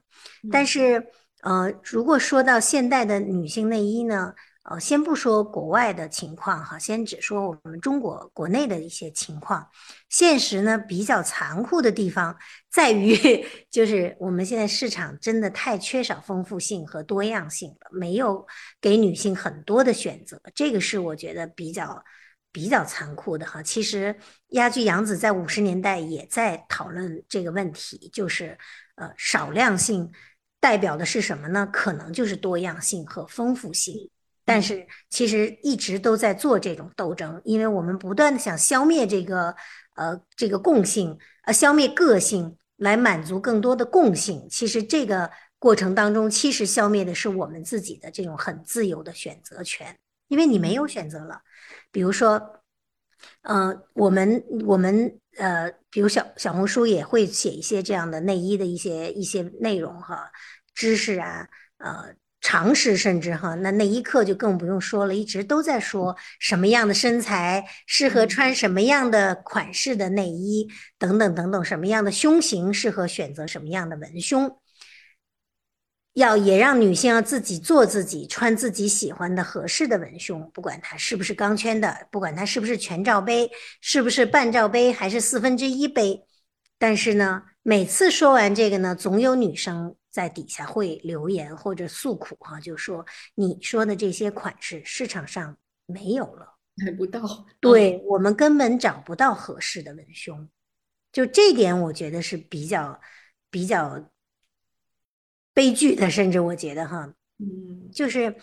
现在有这种魄力的、有这种能力、愿意做多样性内衣的人越来越少了。它会让我们女性就没有这样的自由了。其实你反而就变成了一个市场的一个，就新的新的威胁是我们不再被男性束缚，不再为男性的观点束缚。但是现在这个阶段，我们又变成被市场束缚了。市场给我们什么，我们只能有什么。那大环境的理念呢？很多因为各种各样的原因，也不能只赖商家或者只赖品牌方哈。那各种各样的原因，就是大家都想消灭多样性，变成自己是最大的那一个，自己做的量是最多的那一个。那这个其实这个困境，我觉得是我们所有女性都需要思考的。对，它不是一个嗯，说我想自在，我想舒服。我就能做到的，这个我觉得是比较呃需要我们都一起来思考的这个问题哈。那当然，这个跟工业本身又有很大的关系。可能一般的穿内衣的女性她想不到这个原因，或者说想不到这一点。可能大家也都在问，为什么没有我合适我的衣服穿？那背后的逻辑到底是什么？其实我们可以一起考虑，一起思考。嗯。嗯，那我觉得这个就是，的确是从可能只有呃像小张老师这样的设计师视角 才能够感受到的。是的，嗯，是。因为我觉得作为消费者来说，可能我们只能够意识到的是。过去我们没有太多的选择，然后只是呃，比如说像钢圈的内衣是大家普遍的选择，我们就认为可能只有那一种。然后当我们今天看到说哦，原来是可以，比如说有无尺码这样的内衣的时候，我们就觉得啊，这个就是一个对于钢圈内衣的一种颠覆。那我们好像很容易走向了另外一个极端，就认为钢圈的就是不好的，那无尺码的就是自由的，就是好的。但是可能我们。没有再换一个角度想，是不是真正适合自己的是哪一个，以及是不是我可能真正适合的既不是钢圈，也不是无尺码中间的一种，或还也许我需要的那个还没有产生出来。就我们可能还是太忽略自己真正的需求和身体感受，反而是会被就是可能逃脱了，呃。一种枷锁，然后又无意当中掉进了另外一个陷阱里面的感觉。是的，是的，就是如果我们自己不为自己发声，其实我们就永远都是变成一个小众的。不管你是被谁绑架，被男性的视角绑架，还是被市场绑架，我们都是在被绑架。其实我们损失的就是自己的自由和独立。那我也好奇，就是蔡然老师作为就日常的这个。呃，女性消费者或者是呃为自己在进行一些选择内衣，可能或者不只是在选择内衣，选择其他类的这个服饰呃产品的时候，您最自己最在意的是什么？会或者会怎么去就是做出自己的选择呢？我们都当然是希望说能够有为我们独家定制的那一个，但是 对，但是呢，呃，但是我们在选择的时候，我们总是会选择最安全的那一个。也就是跟大家最一样的、最相似的那一个，对，因为我觉得，尤其是对，尤其是中国的女性啊，就是我们会有一直都在两个两个呃极端之内徘徊，一个就是对我当然希望我被看见，但是我被看见以后会发生什么事呢？就是这里面会不会有危险呢？会不会遇到对，就是木秀于林，风必摧之，就是呃。呃，这后面会到底会发生什么？其实，因为呃，对于他肯定是要离开舒适区，所以因为这一点，反而是又会退回来选择安全。所以我觉得，其实我能理解小丹老师说的，就是呃呃，因为我们作为教育，我们也在面对女性的消费者、妈妈的消费者，那我们就会发现，其实呃呃，因为的这一种心理的拉锯，以及商业市场它有一些商业市场的规则，所以它有的时候，当它没有办法卡卡壳和匹配的时候，它会进入一个呃整个系统会进入一个反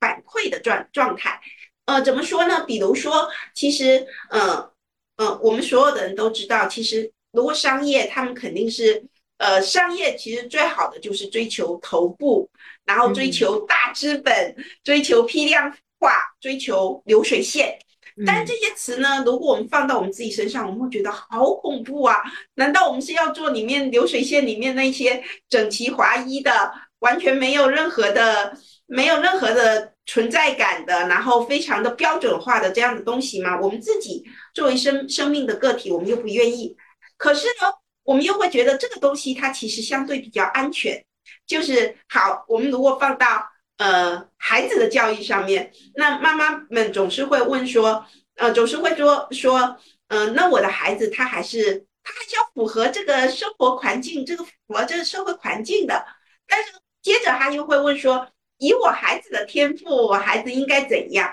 所以其实女女性对于自己和自己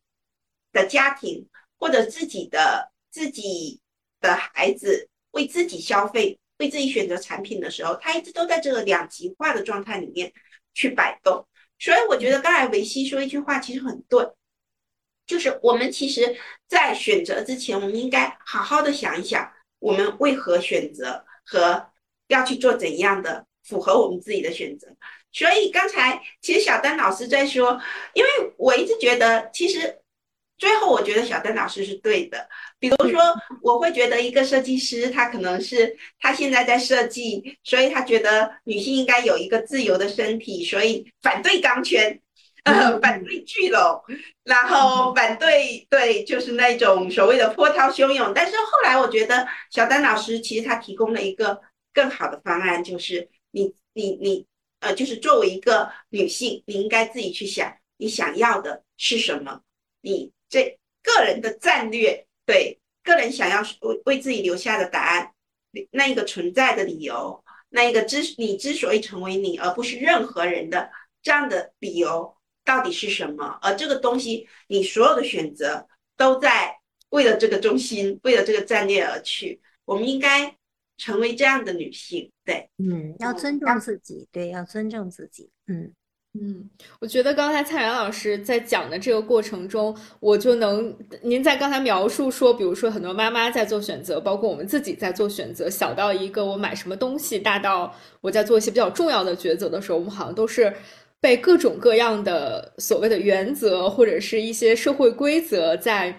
呃，在在束缚着，或者说。多多少少会在影响着，就是我们来面对着，嗯，来自家庭、来自朋友、来自社会各方面的这种评判当中，我们好像要非常努力才能够去听到自己心里的那个声音，然后从而获得某种我们想要的那种自由。我觉得这一点我在杨子的这本书里也很多时候都能够感受得到，比如说他在报社做记者的时候，他能够感受到来自他周围同事的。嗯，各种各样的声音来自他领导的声音，然后他觉得，嗯，他的这份工职业没有他所想要的价值之后，他毅然决然选择了辞职。然后有一段时间是不敢告诉自己的妈妈的，因为他又要面对他家庭这种传统的日本家庭带给他的各种各样的评判。呃，可能之后他走。走在这个整个内衣设计前沿的时候，一定会来自受到来自世世界的对他的各种各样的评判，可能有好有坏，他都要去承受。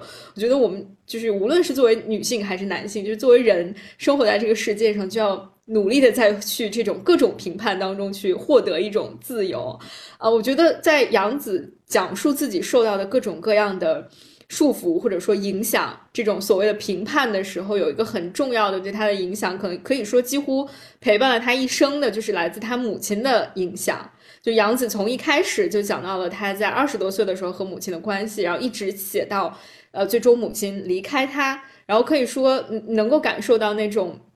母女关系在他人生议题当中占有着非常非常重要的一个位置。他也也说到自己和母亲就像是。呃，曾经像是敌人一样，然后同时，呃，当他们逐渐的大家又都成长的时候，感觉好像又有一点像半吊子的朋友，因为我们发现彼此之间又有很多相似的地方。然后他同时也很感谢母亲作为一个敌人般的存在，就是可能母亲对他的这种束缚，促使了他不断的去挣脱这种束缚，然后做出努力，才取得了他后来的一些他可能意想不到的一些成绩。所以这个东西就像。就是母女关系是一个特别特别复杂的一个关系。我记得小丹老师在您的那个那一刻那本书里，其实也写到了您跟母亲之间的关系，然后也也讲到了可能在您很小的时候开始去自己去缝衣服的时候，那个时候也是跟妈妈之间有很很深刻的链接。所以我很好奇，您在读到杨子写自己和母亲的这个关系的时候，是不是也呃有很多的共鸣，或者想起了您和母亲的一些关系？对，我觉得任何一个想成为与众不同的人的这个女性，哈，这样的女性其实都是跟母亲的关系很微妙的。然后，因为我我记得我在去美国之前，当时呃刚刚呃第一次离婚哈，然后身边一群女女女女伴儿全是这样的状态，就是我们一说起母亲来，全是在那儿，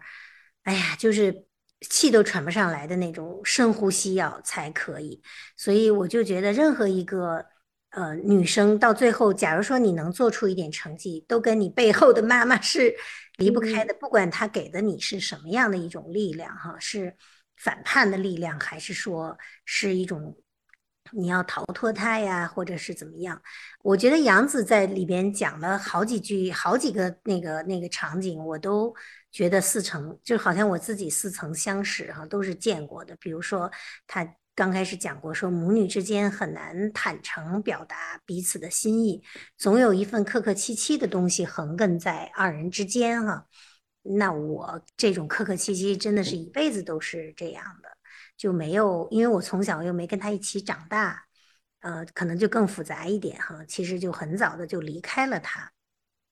但是呢，这种东西你又很难很难完全离开他，因为呃，其实你每个你每一个呃走到每一个阶段或者每一个生命的环节，你都能想象到他的存在，他曾经的样子或者怎么样。包括你出门就总是有人在拿你跟他做对比，比如说你是否长得像他呀？你有没有长过他呀？那一般的人都说呃会经常会跟我说你没有长过你妈。等等，就这样的。所以呢，其实你一辈子可能都在想，我怎么逃脱他，我怎么不要变成他。但是，哎呀，但是最后呢，你发现到等他可能真的是要他离开这个世界之后，你才发现，你其实最终还是他，因为你身体里的很多很多的基因都是他。比如说，我原来不觉得我是一个爱干净的人哈，那他。我到我现在这个年龄，我发现有的时候我擦桌擦桌子的样子就跟他是一模一样的，就是我不断的在那儿在擦桌子，就想要这个桌子要干净，就这锅上有一点黑我就受不了。其实都是跟他是一样的，嗯，同时呢，我又特别能够感受到他给我的那种生命力的东西，就是他永远不服输，永远都要做最好的那个人，永远都不能让世界对他说 no 的那种人。好像我觉得我。无论如何，我的身体里也有这一点点这样的东西，所以才能让我有今天的这个样子。我是觉得，当我最后我意识到我生命力是从他那里来的，我还是觉得很高兴的。嗯，就还是觉得，嗯，无论如何，不管我们这一辈子的缘分有多么的不好，嗯，他给了我一份生命，还是非常非常。宝贵的，嗯嗯，大概就是这样的，嗯嗯。刚才小丹老师说的时候，我就想起了我就是前前几年开始读上野千鹤子了，然后他写到自己和母亲的关系，他其实写到了一点，让我就是突然换了一个视角来看母女关系。他就说到，呃，一个女儿永远都是自己母亲最严厉的那个评判者，他会不停的去审视自己的母亲，并且拿自己的各种各样的新的思想和标准去审视她，觉得她好像永远跟不上这个时代的发展，她的思想的老旧等等。那是我第一次。就是换了一个视角来看，觉得啊，如果我是站在母亲的那个视角的话，面临着一个日夜在我身边审判我的人，我也会觉得应该还挺恐怖的。嗯，然后那我就很好奇，灿然老师作为一个母亲这样的角色，然后您是怎么来理解母亲和自己的子女之间的关系的？以及您日常做这种儿童教育，一定见识见过很多各种各样的母女关系、母子关系，就是在这个过程当中，您。就是肯定对母亲这个角色有着非常丰富的不同角度的理解，能不能跟我们分享一下？嗯，好的。呃，其实，呃，我跟我就是我，其实我生的是男孩，但是我跟我妈妈的关系是非常，就是我们两个的连接是非常非常深刻的。有一度，我觉得，因为我我其实我们自己也在做家庭跟踪。就是在这个教育整个的提供教育产品的这个过程之中，我们也在做孩子的个体跟踪和家庭跟踪。那呃，经常会有人问到，比如说他和他妈妈的母女关系。那我自己觉得，去从大数据来看，我觉得我跟我妈妈的关系是非常非常甜蜜的，在前几年啊。但是我后面发现，其实。嗯，的确，就是就像你刚才说的，上野千鹤子说的那一句话。其实我后面发现，其实不仅仅是呃妈妈一直在唠叨自己的女儿，其实女儿到什么时候开始，她会成为妈妈一个最严厉的呃呃批判者或者是审判者呢？其实是在她开始有力量去决对她决定她命运的时候，就是她成为一个成熟的女人的时候。嗯，我发现其实。孩子在青春期的时候，他肯定会有一个我们所说的弗洛伊德的弑父，呃，就是那个弑父的过程，因为他一定会把他生命中最强有力的那个父权角角色推翻，他要去走他自己人生的路。但是女性呢，是她当她自己在，很多人说女孩子是自己成为妈妈之后才能理解妈妈，但其实我看到的有时候反而是。当一个女性她决定做自己的时候，她反而会对母亲会有大量的评判，呃，这个过程它非常的有意思。所以其实不仅仅我后来发现，我总是会跟呃大别人在聊天，说我们的用户在聊天，或者是来跟我们谈母女关系的人在聊天，说其实不仅仅是妈妈永远在担心和唠叨着女。其女儿也在永远旁旁观旁观着妈妈，而且她会觉得我自己就是比妈妈更聪明，更呃更更进一步，更迭，我是我妈妈的迭代版。但是呃有一次我在跟自己在做这个和解的时候，我也会说，其实我也会跟自己说，其实我跟我妈妈之间我们差了三十年。就这三十年，其实它是一个年代的问题，就是你不能说它旧了，它老了，它不合时宜了。其实是你们站在什么样的时间，这个时间的鸿沟是非常非常难逾越的。就是无论你花多少的心力，你们的爱始终是在不同的方向去往对方发射，就好像是对，就好像是我们今天晚上看到的星星，其实那样的星光是。隔了隔绝了十几万年，所以其实我们总是在说爱是双向奔赴的，但是母女母子就是这种这种亲情，这种父父母辈和子女辈的爱，其实它是隔绝了时间的。所以在这里，其实我们很难去要求一份非常完美的母女之间的感情。心心相印的，心心相惜的，然后，呃，双向奔赴的，其实，这近乎是不可能的。所以，我觉得，嗯，杨子在写这本书的时候，他其实他有很多的冲突可以去写，但是他选择了一个非常重要的，而且其实我们每一个女性都会激起内心共鸣的冲突，就是她和母亲的这种冲突。我给一个呃我认识的小女孩，呃简单的看了一下这本书啊，就是她大概呃应该是十五六岁吧，我始终没有问她大大概多大，但是她现在读初中，然后她翻了一下，她翻到后面，她看书很快。然后翻到后面，他就跟我说了一句话，说：“哎，这个人好奇怪啊！他的小狗死掉的时候，他反而比他妈妈去世的时候更为悲伤。”嗯，然后我就跟他说：“我说，但是我还留意到了另外一个细节，我说那个细节非常美妙。”然后他说：“什么细节呢？”我说：“呃，杨子写到一段，就是他妈妈生病的时候，他每天下班就要到他妈妈的医院里，然后把折合床。”打开就睡在医院里，第二天又去从医院去上班。然后有一个细节是写说，他妈妈病床旁边隔壁的病房里有一个女女女女病人死了，然后那个病床呢，那个死掉病人的病床呢，就放在走廊上放了很久。然后杨子每天下夜班的时候，他就要匆匆的跑过那个那个死过人的病床，然后冲进他妈妈的。病房里，虽然他妈妈这个时候已经是一个缠绵病榻很多年的老人，但是其实对杨子来说，他依然是高大的、坚毅的、温暖的、安全的。我说，其实，嗯，因为孩子太小了，你没有办法跟他说，一个人的离去，有的时候不是因为你不能表现为痛哭，你不能表现为非常剧烈的悲伤。但是，嗯，我觉得当我在跟他讲。其实杨子是非常爱妈妈的时候，就是你很难表述这种情况，特别是当你自己，当我们自己都经历了大量的母女复杂情情境的时候，你只能说，其实只无论在什么样的情况下，对于一个对于很多的女儿来说，妈妈的那个对那个空间，其实始终是最。让人眷恋的是那个生命本源的空间。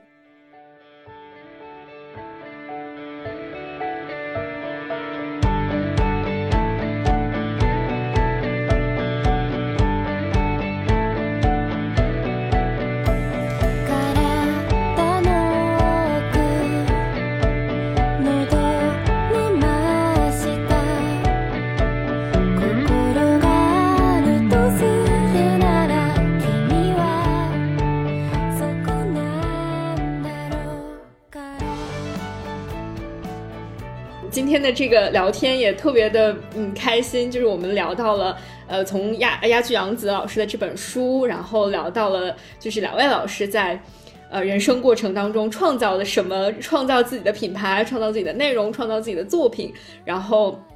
以及我们的这种不同的社会角色，不同的这个呃，作为女性这样的一个性别角色，甚至我们后来还讨论到了家庭角色，我们作为母亲、作为女儿这样的一个角色。我觉得在这个讨论的过程当中，我们就把很多嗯，可能最近在网络或者社会上的一些非常宏大的那种议题，什么女性啊、女权啊、男性凝视啊，把它具象到了我们日常的具体的个人的体验和个人在做的事情上面，就像。鸭剧杨子在这本书里把很多大的词汇融入到了他自己的内衣设计和在做的一些事情当中，我觉得这个是是很棒的一点。就是，呃，很多时候当一个事情变得足够具体的时候，我们就知道该去怎么做了，我们就知道该去做一些什么了。嗯，那在最后，嗯，能不能请两位老师给我们今天收看我们直播的，呃。可能大多数是女孩子们，如果也可能就是有很多男孩子，那嗯，能不能给我们就是作为呃这个观众的来看我们直播的朋友们一些嗯小的建议，比如说呃你们觉得怎么样才能让自己的人生过得更肆意自由一点？如果有一些小的嗯小建议的话，你们会给他们一些什么小小的叮嘱或者一些小小的建议吗？我觉得就是相信自己，尊重自己，其实是特别特别，呃，重要的哈。就是，呃，我是一个比较跟着本能走的一个人，然后我是觉得，呃，可能比灿然要大虚长多少岁哈，呃，我觉得跟着本能走，跟着我的感觉走，到现在至少没有出太大的错，然后。呃，而且做了很多自己可能都没有想过的一些事情，嗯，就是觉得有意思啊，活得有意思是特别特别重要的。嗯，那灿然老师呢？我觉得其实很重要的是，对于呃一个女性或者是一个想真正想在这个世界上留下回答的人，那我觉得很重要的是，嗯，就像这本书杨子的人生一样。我们不仅仅是要去听到自己内心的声音，而且要去慢慢的打仗。这个仗呢，就是杨子在书里他也有过很多对于类似像打仗这样的一个，就是呃自己人生的一个冲刺的一个比喻。那我觉得要让自己打几个小胜仗，不停的在这些小胜仗当中再发展自己的人生，让他去有有留下回答。其实我觉得不是，呃，对于女性，大家都会觉得，哎，她是不是会经历很多失败？包括我们刚才在讨论这本书的时候，我们也会说，她其实经历了很多，她自己没有写出来的痛苦或者失败。但归根到底，并不是失败带来成功的，而是一个一个微小的成功带来更大的成功。那我觉得我们的创新力，我们的对于这个世界的回答，要基于。去做很多的努力，让自己有不断的微小的成功，呃，引来更多的同行者，更多的旅旅伴，去跟我们一起，让我们美好的回答在这个世界生根落地。无论是小丹老师的呃内衣产品，或者是我们现在正在做的跨学科阅读，或者是杨子的这本内衣觉醒记，其实我们都见到了。一个一个女性在持续不断的焕发自己的生命力，让自己成功，而且最重要的不是成功，最重要的是在成功之中留下我们的产品，留下我们的。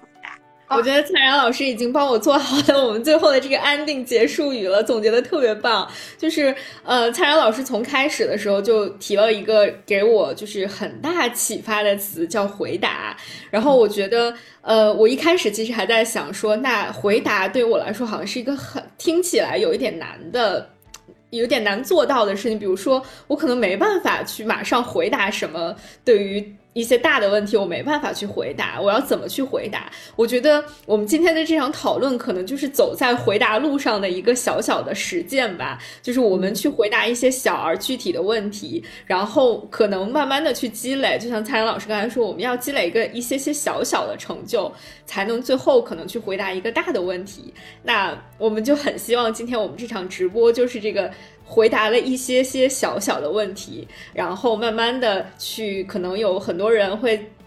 继续在我们这个回答问题的基础之上去批判也好，去思考也好，去进一步的讨论也好，然后引向下一个小小的回答，然后慢慢慢慢我们去回答更多的人生的问题，最终我们可以希望，嗯，每一个人都能够像我们今天的这个直播主题一样，就是活得更肆意一点，活得更快乐、更自由一点。那我们就非常感谢小丹老师和蔡澜老师今天来跟我们一起聊天，然后也。嗯，非常期待在今后我们可以跟两位老师继续分享很多关于人生、关于作为一个呃女孩怎么在这个世界上过得更快乐、更自由等等一系列的问题。我觉得我们都可以今后继续来探讨。谢谢两位老师，下期有机会再见啦，拜拜。午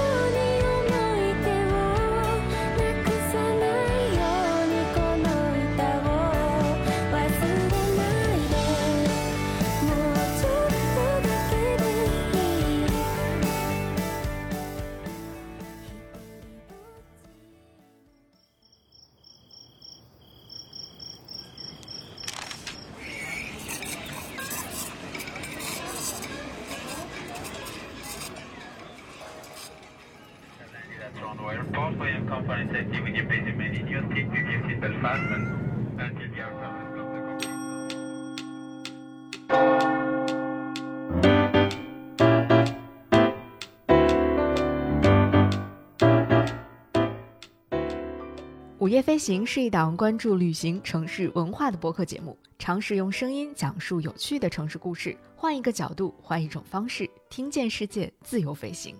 本节目由 Marcast Media 制作出品，欢迎你在苹果 Podcast、小宇宙、喜马拉雅、网易云音乐、QQ 音乐等平台搜索“午夜飞行”订阅收听。你也可以搜索“午夜飞行”的微博、微信公众号等社交平台账号，了解更多节目背后的人和故事。